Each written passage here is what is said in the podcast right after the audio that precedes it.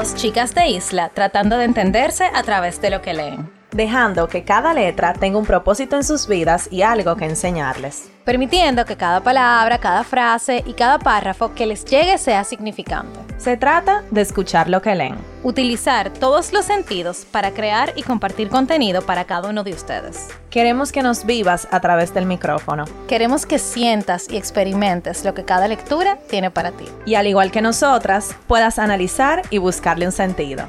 Estás escuchando Letras al Aire.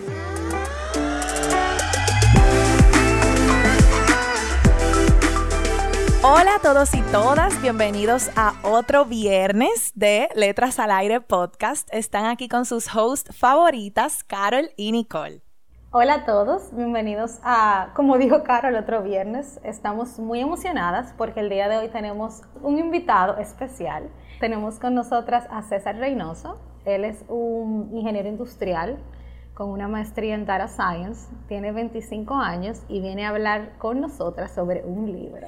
Un libro que nos leímos hace un tiempo, o sea, yo por lo menos me lo leí hace muchos años, pero yo creo que es un libro que aplica para toda la vida. Y estoy segura que muchos de ustedes que nos están escuchando también se lo han leído. Si no, léanselo. Así que nada, bienvenido César. Gracias, gracias. Un placer estar aquí con ustedes y de formar parte de este episodio que entiendo que a muchas personas le va a servir como una guía o para descubrir algo que realmente es importante saber en la vida. Totalmente de acuerdo. Totalmente. Y entonces, chan chan chin, el libro de esta semana es Los cinco lenguajes del amor de el autor Gary Chapman. Nicole, cuéntanos de Gary. No, no puede ser, señores. Esto es todas las semanas. Lo grande es que yo lo anoté en el guion para que ella lo dijera y como quiero me toca a mí decir. Es que si no lo dices tú, no tiene, no tiene flow la cosa. Tú eres la que presenta a los autores. Bueno, pues nada, eh, Gary Chapman es un escritor pastor estadounidense, el cual nació en Carolina del Norte el 10 de enero del 1938 él es eh, pastor, consejero matrimonial y ya les dije que es escritor. Tiene otros libros que también tienen el nombre parecido a nuestro libro de la semana, por ejemplo, Los cinco lenguajes de la disculpa, Los cinco lenguajes para solteros, o sea que esto no, es ah, nada Ah, pues se me lo voy a leer yo. es verdad, es verdad, deberías leértelo. Eh, cinco lenguajes de amor para los niños, eh, amor o qué, amándonos, o sea, todos, él tiene muchos títulos sobre amor, creo que es una parte importante en su vida. Bueno, y la verdad es que este libro es importante para nosotros, cada uno de forma individual y bueno, ahora colectiva, porque nos lo leímos en un momento de nuestra vida diferente, o sea, Carol se lo leyó en un momento, César se lo leyó en otro momento y yo en otro momento. Y para los que no saben, César es mi novio, eh, él no está aquí porque sea mi novio. Uy.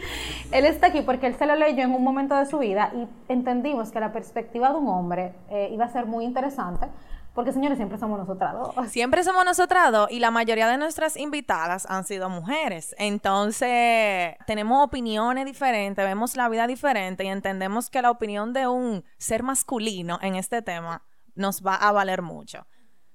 Yo me lo leí, este libro, porque yo estaba, eh, yo estaba en una relación y yo quería saber el por qué tal vez no nos estábamos entendiendo en cierto, en cierto modo. Y en ese libro encontré respuestas de, de por qué no nos estábamos entendiendo en el lenguaje del amor. O sea, esa persona me daba a mí un amor diferente al que yo le daba a esa persona. Entonces, de eso vamos a hablar un poquito más adelante, pero no necesariamente el lenguaje que te dan que te da tu pareja o qué sé yo, alguien que tú quieras, es el mismo lenguaje que tú sientes que te están amando. Tú resumiste el libro en un párrafo. Bueno, pero entonces yo me lo quise leer por eso, porque estaba como, hmm, no sé, como que siento que le voy a sacar provecho al libro. Y sí se lo saqué. Realmente, en, en mi caso, yo leí ese libro por una recomendación de Nicole, que ella me envió el libro. Y eh, al primer vistazo del libro, como que leí al principio y eso, pero no enganché 100%. Y ya después entendí, al ver todos los capítulos y el contenido en sí del libro, lo importante que es este libro. En el sentido de que te da una perspectiva diferente de lo que es llevar una relación y de cómo manejar también algunos aspectos que no son muy claros al inicio, cuando uno está en la fase del enamoramiento y todo eso. Y es bien, bien práctico y entendí que era bueno leerlo no solamente porque estaba en una relación, sino porque me podía servir en- a conocerme más y a poder dar ese amor que tanto quiero. Sí, y tú sabes algo, me parece interesante que tú digas la parte del principio, del romanticismo, mi amor, porque al principio todo el mundo es espléndido. Todo es color de rosa. Los cinco lenguajes, son cinco, lo tenemos a flor de piel los cinco, hacemos todo, pero esa no es la realidad. O sea, mientras pasa el tiempo, tú vas, ¿verdad? Ese, ese, ese fuego se va bajando y van saliendo tus verdaderos lenguajes. Entonces yo creo que esa- eso mismo, que eso es le- el lenguaje real te sirve para la relación de verdad, cuando está pesando. Claro. Y yo, en mi caso, yo me lo leí. Bueno, una amiga me compartió varios libros. Señores, me compartió Los Cuatro Acuerdos. Eh, léanselo si no se lo han leído, es sumamente Yo no me lo he bueno. leído. Es bueno, es súper clásico. Pero es un clásico ese Sí, libro. exacto, es un clásico, pero es muy bueno, porque, bueno, eso lo podemos ver en otro tema, pero el punto es que léanselo o búsquenlo. Me compartió los cinco lenguajes del amor y me compartió Amar o Depender, que ya ustedes saben que tuvimos dos episodios de ese libro porque la verdad que nos dio duro. Entonces, nada, yo como que los comencé a leer, no fue como por nada en específico, fue más por curiosidad. Y la verdad que yo pensé que no me iba a gustar el libro, porque como que los cinco lenguajes del amor me lo imaginé como un poco cheesy, como, ah, Como medio cursi. Exacto, entonces como que no sé, pero señor, uno empieza a leer y el tipo te agarra desde el principio, porque el primer tema del libro es qué pasa después de la boda. Todo el mundo sabe, o bueno, es como que una cultura general o como un entendimiento general que se tiene, que cuando uno se casa todo es como muy bonito, tú, tú quieres casarte, tú quieres tener tu matrimonio, tu casa, pero después como que no sé, como que hay un momento que se apaga después que tú te casas. Y él comienza a explicar qué es lo que pasa. Y básicamente él explica que es que las parejas no se, no se entienden por el tema del lenguaje del amor y por eso es que pasan, hay muchísimos factores, pero él dice que principalmente es eso, que no hay una comunicación afec- afectiva porque estos lenguajes se están expresando de forma diferente y no se están entendiendo. Entonces, yo creo que cuando él lo pone así, tú dices, Dios mío, pero es verdad esto. O sea, bueno, yo no me he casado, Carol tampoco, y bueno, obviamente César tampoco. pero creo que, o sea, eso lo hemos visto mucho. O sea, todos tenemos una amiga o un conocido que se casó y que la relación a los dos años, el primer Ya. año, no funcionó. Cabe destacar que este es un libro de psicología y autoayuda. Eh, o sea, ¿verdad? No, no todo el mundo le gustan los libros de autoayuda. A mí me encantan. Yo sé que a Nicole también. No sé si a César le gustan. Sí, me, me parece muy interesante porque te ayudan a ver las cosas diferentes y tal vez encontrar algo en ti que no conocías. Exacto. El libro habla de cinco formas generales en que las parejas románticas expresan y experimentan el amor. Bueno, y los cinco lenguajes son palabras de afirmación, tiempo de calidad, recibir regalos, actos de servicio y toque físico. Pero antes de verlo, quiero como preguntarles a los dos, ¿qué ustedes creen de esto? En el libro se habla de una socióloga, ella se llama Dorothy Ten- Tenop, que dice que el enamoramiento dura alrededor de dos años. Como que quiero que hablemos un poquito de esto. ¿Ustedes creen que eso es así? ¿Que dura menos? Bueno, realmente yo creo que eso es algo más de cada persona y de cómo se vaya llevando la relación. Porque hay mu- eh, resulta que muchas parejas tienen ese enamoramiento y dura tres meses. Y es por cómo llevan la relación que se descubren muchas cosas durante ese proceso. Y ese lenguaje de- del amor no es para nada compatible porque son cinco lenguajes y realmente lo dicen en el libro que tú tienes uno que es el primario, pero tú también tienes un secundario. Yo entiendo que eso depende realmente de eso, si uno se basa en esa teoría.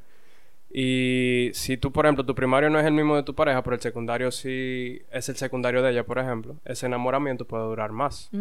Pero depende realmente. Yo creo que eso depende mucho de, de cada quien. Sí, yo estoy de acuerdo contigo y también entiendo que eso se transforma. O sea, no es que tú estar y que, bueno, puede pasar, ¿verdad? Eh, aficiado, aficiado, aficiado. Di que tres años, Y de un día para otro di que ya. ajá, y de un día para otro ya. Yo lo que creo que las cosas se van llevando y se van transform- transformando. ¿Y tú, Nicole, qué crees del enamoramiento? Porque el enamoramiento es eso, ¿no? ¿Verdad? Como la fase rosada, lo que le llaman la fase rosada.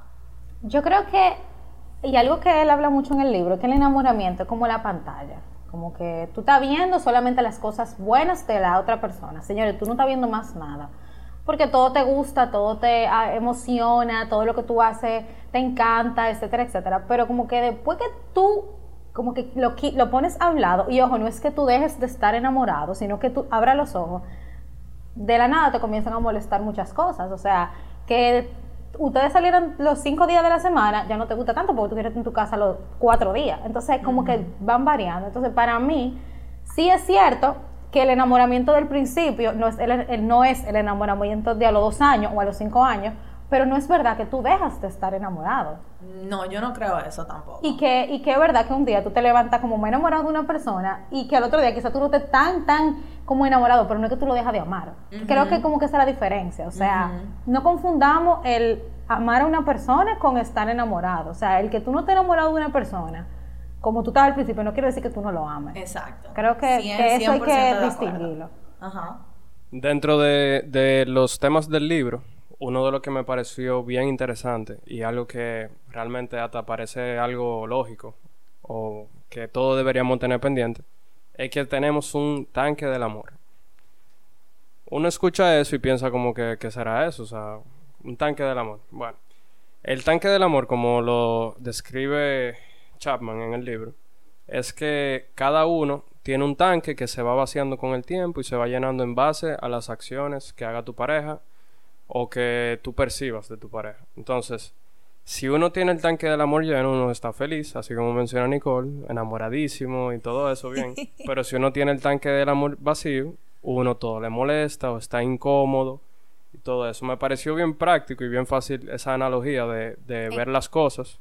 Y nada, o sea, es un término que todos deberíamos conocer y pensar, porque eso te ayuda incluso a ponerte en el lugar del otro.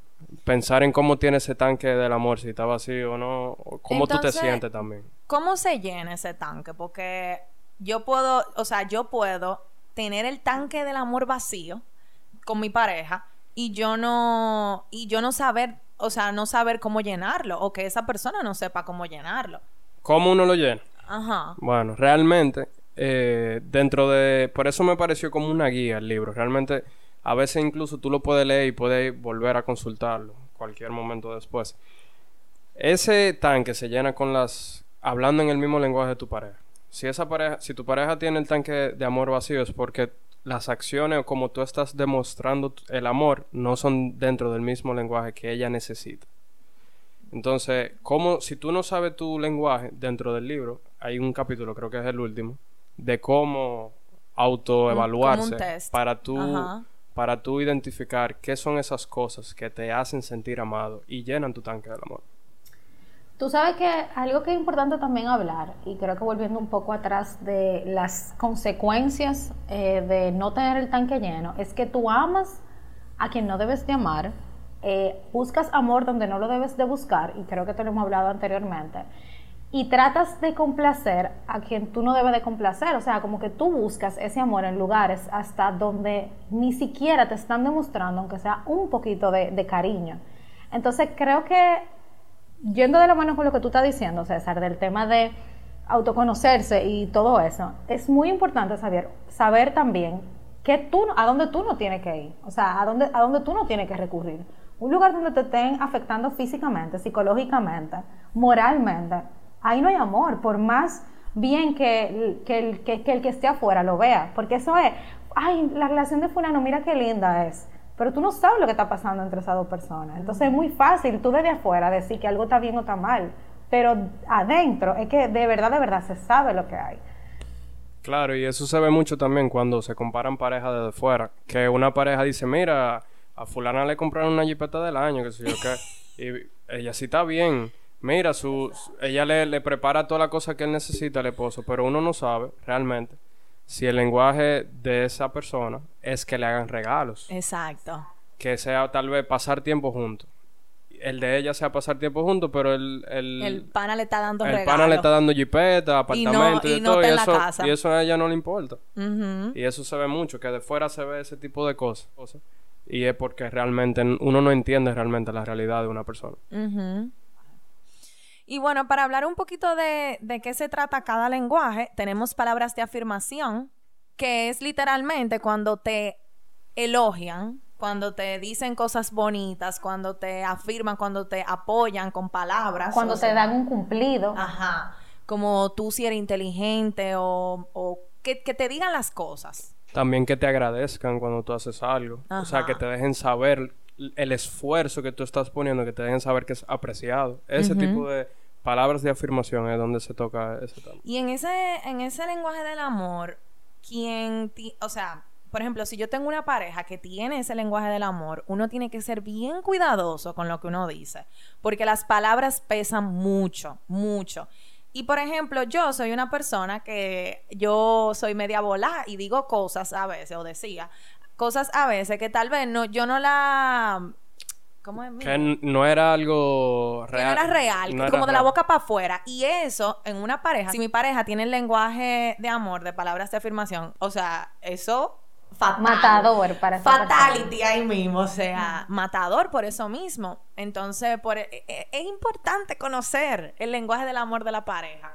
Sí, y a mí me gusta mucho este lenguaje porque, señora, ¿a quién no le gusta que le digan que tú estás haciendo algo bien? O sea, por Dios, a todo el mundo, le- de una forma u otra, aunque no sea lo que más tú aprecies, cada vez que te dicen algo, tú sí estás bonita, tú sí estás haciendo tal cosa bien, mira, me gustó cómo te quedó tal cosa, o sea, a todo el mundo le, le agrada, pero a sí mismo uno se acribilla mucho cuando es lo contrario. Y hay que tener mucho cuidado porque no es lo mismo una crítica constructiva que te haga tu pareja sobre algo a que tú creas que él te está diciendo lo peor. O sea, porque, por ejemplo, César me puede decir a mí, eh, mira, tú deberías quizá, eh, ¿qué digo? ¿Qué digo? Dime algo que tú me hayas dicho.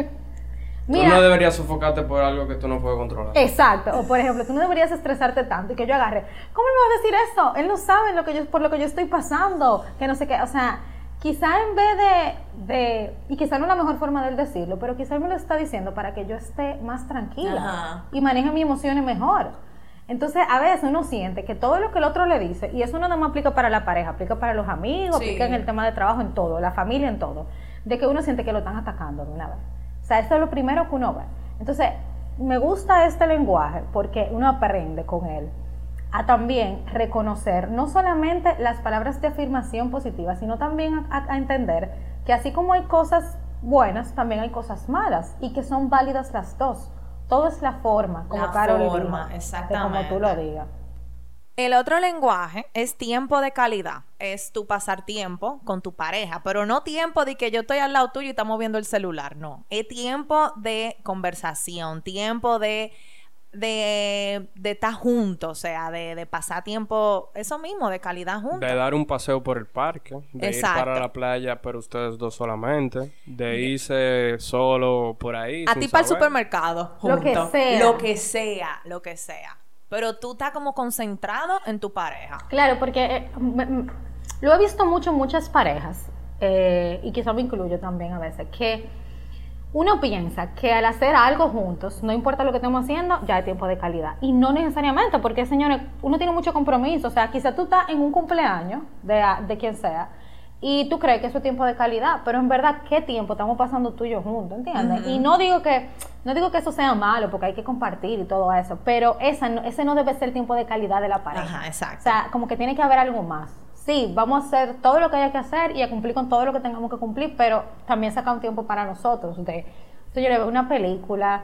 eh, yo sé que con el COVID la gente, bueno, ya la gente está empezando a salir, por lo menos aquí en República Dominicana, pero aún así la gente está todavía un poco cohibida con el COVID. Tú no estás saliendo para discotecas ni nada de eso. Entonces, es bueno aprovechar ese momento donde todavía no hay tanta concentración de personas para tú compartir, co- compartir con las personas que de verdad tú quieres. Y eso incluye la pareja. El siguiente lenguaje es recibir regalos. Este también es, se cae de la mata de, de qué se trata, pero a veces uno no lo tiene tan presente de, de cómo ejecutarlo. Y en el libro eh, Chapman lo deja claro, pone un ejemplo muy común, que es, por ejemplo, cuando un esposo llega a su casa y su mujer lo está esperando, lo espera con todo listo, la casa or- organizada, la cena lista, pero él con un simple detalle, por ejemplo, que se ve mucho en la película, una rosa, una carta que le lleve, eso le- la película. o sea que tú nunca das una rosa, eso es lo que tú quieres decir. No, yo sí, sí he dado rosa. A mí, a mí nunca me han dado una rosa. Bueno, gracias a Dios que ese no es tu lenguaje. Pero, Es verdad, no me En- dan la rosa tampoco. exacto. En el ejemplo que él pone es que el simple hecho de llevarle un detalle, un regalo, no tiene que ser una jipeta, no tiene que ser un, una vaina de último, un celular nuevo, ni nada de eso. Exacto, no, no es el valor. No es el valor. Monetario. Es el detalle en sí. Y eso se dice mucho, los detalles, los detalles, los detalles. Pero realmente es tener presente a la persona durante el día y llevarle algo. Tú le puedes llevar, mira, me acordé de ti porque vi esto y te traje esto. Eso es, es hablar en ese lenguaje del amor. Hermoso ese lenguaje. Ay, sí. Tú sabes que tú diciendo eso ahora, Carol, tú te vas a reír mucho con esto. Eh, yo tengo una amiga, tenemos una amiga en común, que ella es, yo no sé si es su lenguaje del amor, pero a ella los detalles le gustan. Entonces, señora, ella estaba saliendo con alguien que le hacía detalles sencillos, señores, y hasta un jugo que él le llevara al hospital, ella lo agradecía. Eh, Y eso es algo súper sencillo, pero qué bonito es que tú agradezcas hasta que te lleven un jugo, porque a veces nosotros estamos tan concentrados en otras cosas que lo que está enfrente de, nuestro- de nuestros ojos, y me ha pasado, no lo estamos viendo. Que te pregunten, por ejemplo, es un detalle, ¿cómo tú estás? ¿Comiste hoy? Eh, ¿Cómo te fue en el trabajo? Eso es un detalle. No tiene que ser algo material, es que se preocupen por ti, de que te tengan presente en el día. Y esas cosas a veces están muy como infravaloradas, yo diría. Y el siguiente lenguaje del amor es actos de servicio. Y cuando yo lo leí la primera vez, yo pensé en la típica mujer que hace todo en la casa para el hombre. Eso fue lo que yo pensé. Pero después me di cuenta que realmente no es así. Actos de servicio es tú entregarte a la otra persona y hacer cosas por él. Y bueno, vamos a empezar con lo más clásico, el tú plancharle la ropa, el tú cocinarle, el tú sacarle la basura, el tú Hacer cena. hacer cena, el tú llevar el carro al mantenimiento, por ejemplo, Exacto. como que ese tipo de cosas. Entonces yo creo que el problema con este este lenguaje es que está muy muy di- dividido, como que las tareas que son de las mujeres y las tareas que son de los hombres. Por ejemplo, llevar el carro al mantenimiento o llevarlo al mecánico. Ya tú dices eso y eso es al hombre que le toca.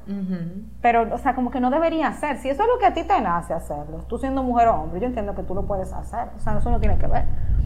Y el otro lenguaje del amor, que es mi lenguaje, y yo voy a querer que César y Nicole me digan el suyo, es el toque físico. Y el toque físico es todo, señores, desde un beso hasta una caricia, agarrar la mano, un abrazo, o sea, para mí, cuando yo estoy tocando a una persona o esa persona me está tocando a mí, eso es amor, o sea, así es que yo me siento, o sea, para mí, de que agarrarme de la mano con alguien, eso es importante, un abrazo, eso es importante.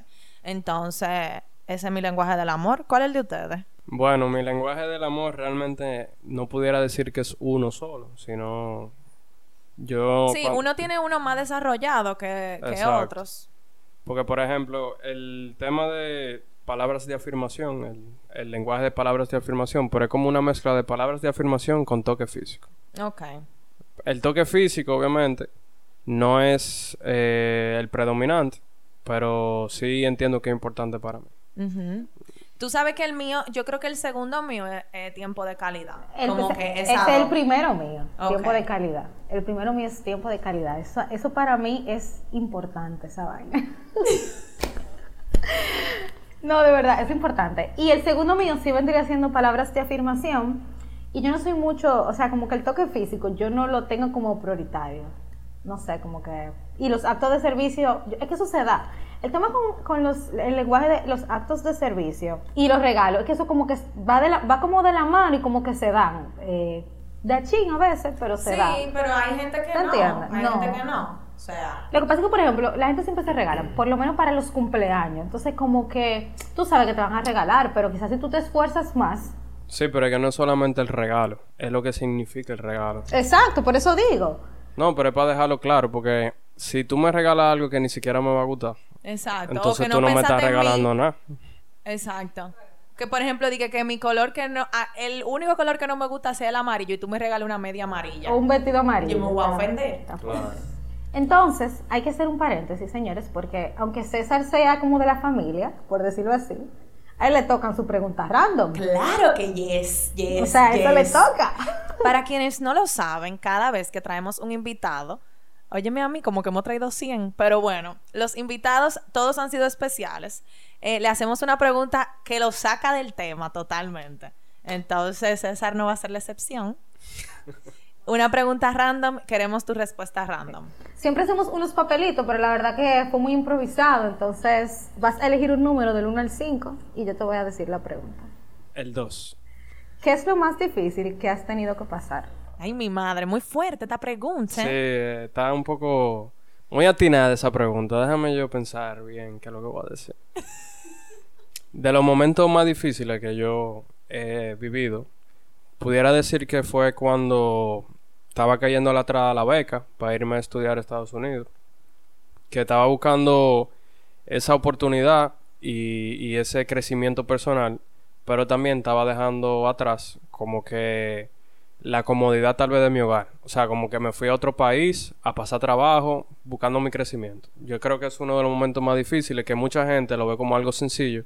Pero cuando uno ya está en la situación y que sabe que no puede fallar, porque tú te vas, por ejemplo, con una beca, es bien complicado. Tú sacrificas mucha salida, tú sacrificas disfrutar con tu familia, pasarte, por ejemplo, Navidad con tu familia, con tus amigos cercanos. Como que ese tipo de cosas, la gente no lo ve cuando le dicen, ah, sí, tú te fuiste a hacer una maestría y eso. Como que ese, ese tiempo, eh, pues simplemente fue un momento difícil. No, y que la gente nada más dice maestría, bonche, Boncha, fiesta, ajá. bebida. Chulismo, pero y los pero- días solo. No, y amaneciendo estudiando. Sí, exactamente, que quizá no es todos los casos, pero por ejemplo, yo que me viví un poco ese periodo en el que César estaba fuera, de verdad que, señor, pasó mucho trabajo, o sea, porque que tú vivías en un país que tú no conoces y que no es España, porque como que España, la gente cree que nada más España es el único sitio que tú vas a maestría, él estaba en Estados Unidos, en Nueva York. Eh, son ciudades muy diferentes, eso es lo primero, y donde la gente es muy diferente, y, óyeme, es difícil. O sea, de verdad, yo no estaba allá y yo siento, o sea, yo sé que para ti fue difícil y yo sabía que te iba a decir eso. Te lo juro, te lo juro, yo sabía. Ok, entonces, otra cosa, porque una no necesariamente el lenguaje que nosotros con el cual nos sentimos amados es el que damos. Ustedes han identificado que ustedes dan otro lenguaje del que les gusta recibir. Yo creo que sí. Quizás yo era antes mu- mucho de servir, pero ese no era mi lenguaje del amor. Entonces yo no sé si era que yo esperaba que con el servicio naciera el tiempo de calidad. No, sé- no sé si tiene sentido eso, pero como que no sé.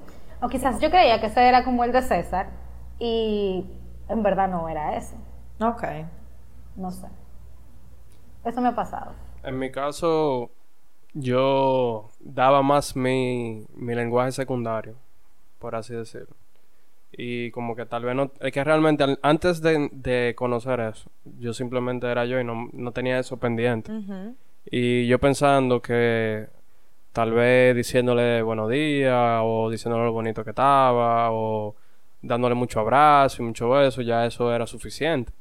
Porque entendía que como ese es mi lenguaje del amor, yo entendía que con eso, de eso se trata, eh, dar amor y recibir amor. Pero cuando leí el libro, me abrió la cabeza realmente de que no todo el mundo recibe eso de forma igual que yo.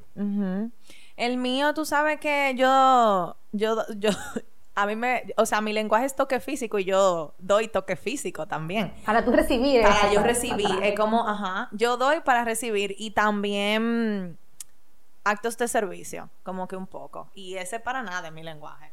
O por lo menos no está entre mis prioritarios. Sí, o sea, me pasó igual. Yo no sé si que, yo no sé cómo uno llega ahí. Como o sea, hasta tú- que tú no llegas al libro, Ajá. tú no te sientas a analizar eso. ¿Ustedes creen entonces que conocer su lenguaje del amor le ha ayudado de cierta manera? No solamente di que en una relación, pero en general. Sí, 100%. O sea, hay un antes y un después de conocer y leer el libro, porque te ayuda a entender cuando tú haces algo o un esfuerzo y el otro no lo valora tal vez tanto igual como tú esperabas. Exacto. Y Y tal vez tú estás como en paz con eso. De tú, tal vez, o sea, hacer algo y no recibir lo que tú esperabas y entender que eso no es la prioridad para esa persona. Y que no está mal eso tampoco. Claro, y también para identificar cuándo, o sea, porque después de la analogía del tanque del amor, tú sabes como cuándo tú te sientes así. Y antes de eso tú solamente pensabas que te sentías mal y ya. Exacto. Exacto. Y tú no entendías que lo que te estaba haciendo falta era amor. Para amor. Y tu lenguaje del amor. Ajá. Exacto. Y- y recibirlo y darlo también. Porque era doble vía. Yo creo también que en mi caso, eh, sí me ha ayudado, pero no nada más a nivel de relación, sino a nivel personal. Porque también yo he puesto en práctica esos lenguajes del amor para mí misma. Tú te lo puedes aplicar a ti eso. O sea, el tiempo de calidad tú- yo lo puedo pasar conmigo también. O sea, porque eso también es válido. El tú compartir contigo, el tú dedicarte tiempo a ti, el tú hacerte regalos a ti, el tú hacer actos de servicios por ti. Señora, está ahí Exacto. salón. Exacto. Es un acto de servicio por ti. Entonces, siento que el libro es muy claro respecto a eso y eso ayuda a que tú identifiques, además del lenguaje del amor para tú expresarlo y recibirlo, tú también ponerlo como in- hacer una introspección de ti y, y vivirlo también para ti, que al final es lo más importante. Porque tu tanque del amor, ah, si yo no tengo pareja, yo no puedo tener el tanque del amor lleno. No, mentira, No. ¿Quién dijo eso? Eso no es así.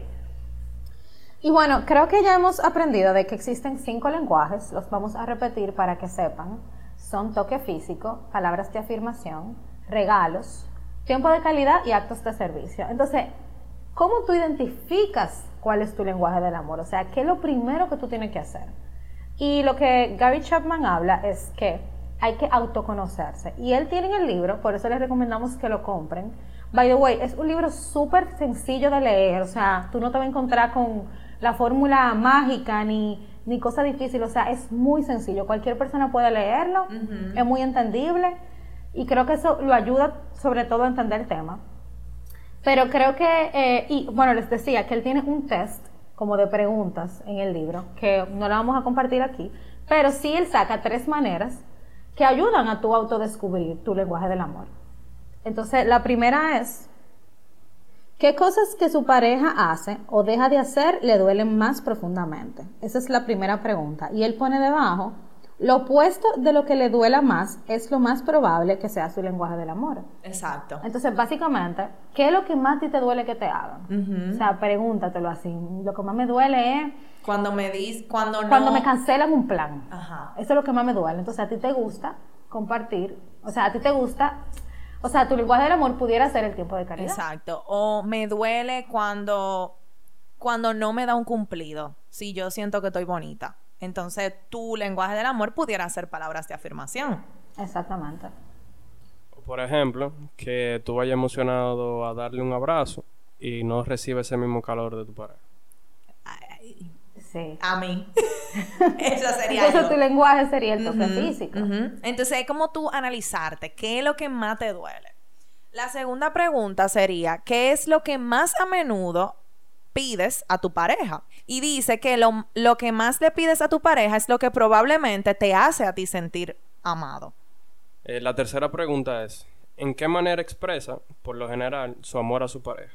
En el libro él dice que su método de expresar amor puede ser una indicación de que eso también lo haría usted mismo sentirse amado. Lo que él quiere decir con esto es que como tú expreses tu lenguaje del amor, también puede ser, como en mi caso, que te hace sentir eh, sentirte amado o llenar tu tanque del amor.